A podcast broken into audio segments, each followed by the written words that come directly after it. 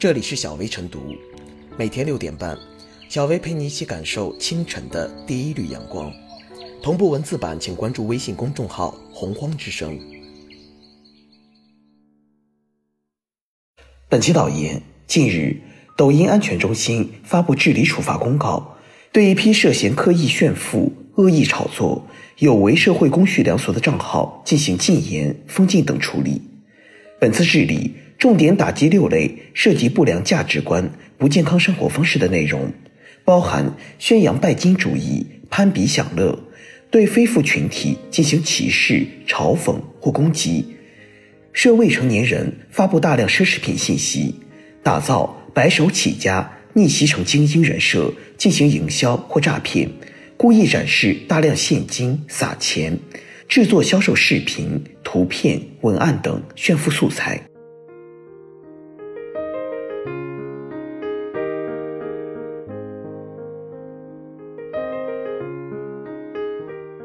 视频炫富是抢流量的花招，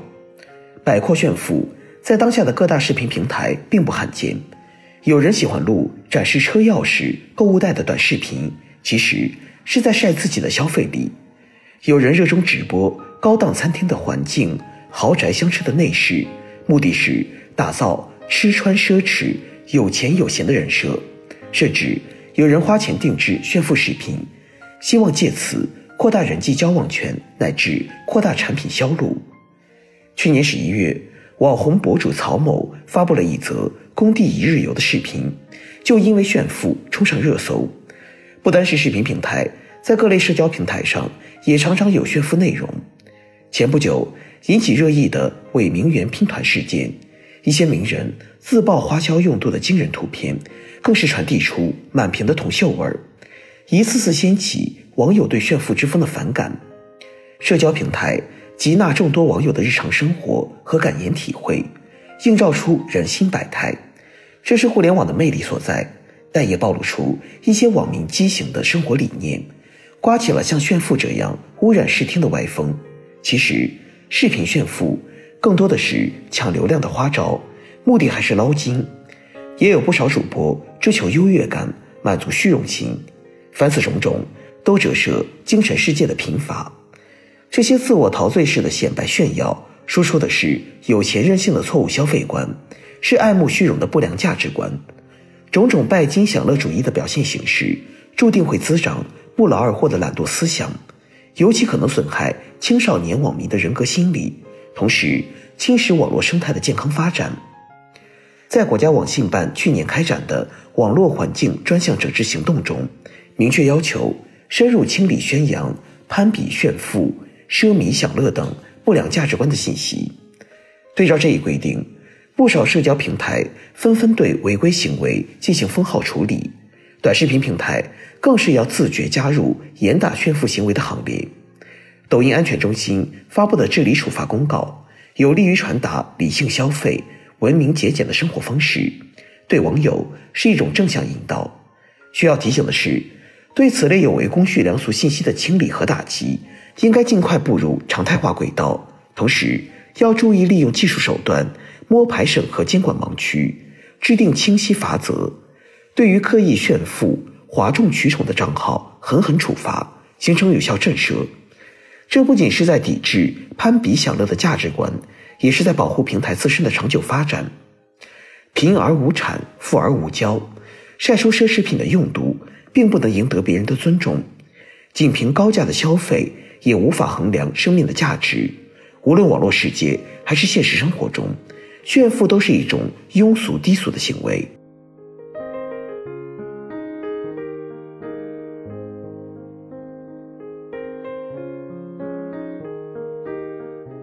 封禁炫富账号开了个好头，一夜暴富，动辄名牌超跑豪宅，故意撒钱晒现金。花式炫富短视频不断刷新着人们对财富的认知，甚至有人感叹：每每刷到此类视频，总感觉这个世界是不是只剩自己一个穷人？在网络平台上，这样的炫富短视频早已屡见不鲜，你不经意间就能刷到一条，且多数内容创造简单粗暴，有的甚至一个脚本吃遍天下。为何炫富类短视频如此泛滥？究其根本，是因为它能带来流量和利益。近年来，短视频平台逐渐成为新的流量聚集地。早期，迎合网友的猎奇心理，一些炫富类短视频在快速收割流量、尝到甜头后，便仿佛打开了财富密码，而后跟风者甚众，一发不可收拾。在流量的诱惑下，越来越多炫富类账号出现，花样百出的炫富内容充斥网络空间，炫富短视频逐渐衍生出一条灰色产业链，为伪成功学泛滥、炫富炒作之风盛行推波助澜。短视频平台上过度炫富，危害不容小觑。刻意炫富污染社会风气，其宣扬的拜金主义、攀比享乐的不良价值观。容易造成受众心理失衡和价值观扭曲，尤其危害青少年的身心健康。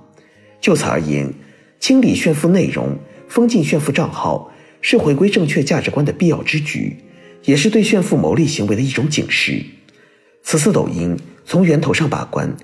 仅仅一个多月的时间，就封禁近四千个炫富账号，值得肯定。但或许这只是开了个好头，包藏祸心的短视频。远不止炫富类短视频这一种，在一些涉及两性关系、家庭矛盾等短视频中，也频见苗头。未来还要依靠行业和有关部门更持久的努力和更全面的治理，让消使正确价值观牟利的如意算盘彻底落空，让不良价值观在网络空间无处容身。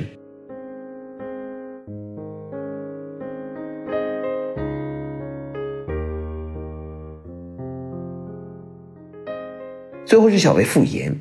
近几年随着各类自媒体的火爆，炫富类短视频越来越多，拜金主义、攀比享乐等价值观横行，同时还存在对非富群体进行歧视、嘲讽或攻击等行为，甚至很多孩子都想成为白富美、高富帅这样的人，影响了正确价值观的传播。每个人都有追求财富的权利，我们需要脚踏实地的用智慧和汗水去换取财富。而不是靠幻想，短视频平台真正要推动记录美好生活，就必须深刻认识到，任何美好都是以真实为前提，从而在内容生产端严加把控，彻底斩断这种物质主义价值观的传递链。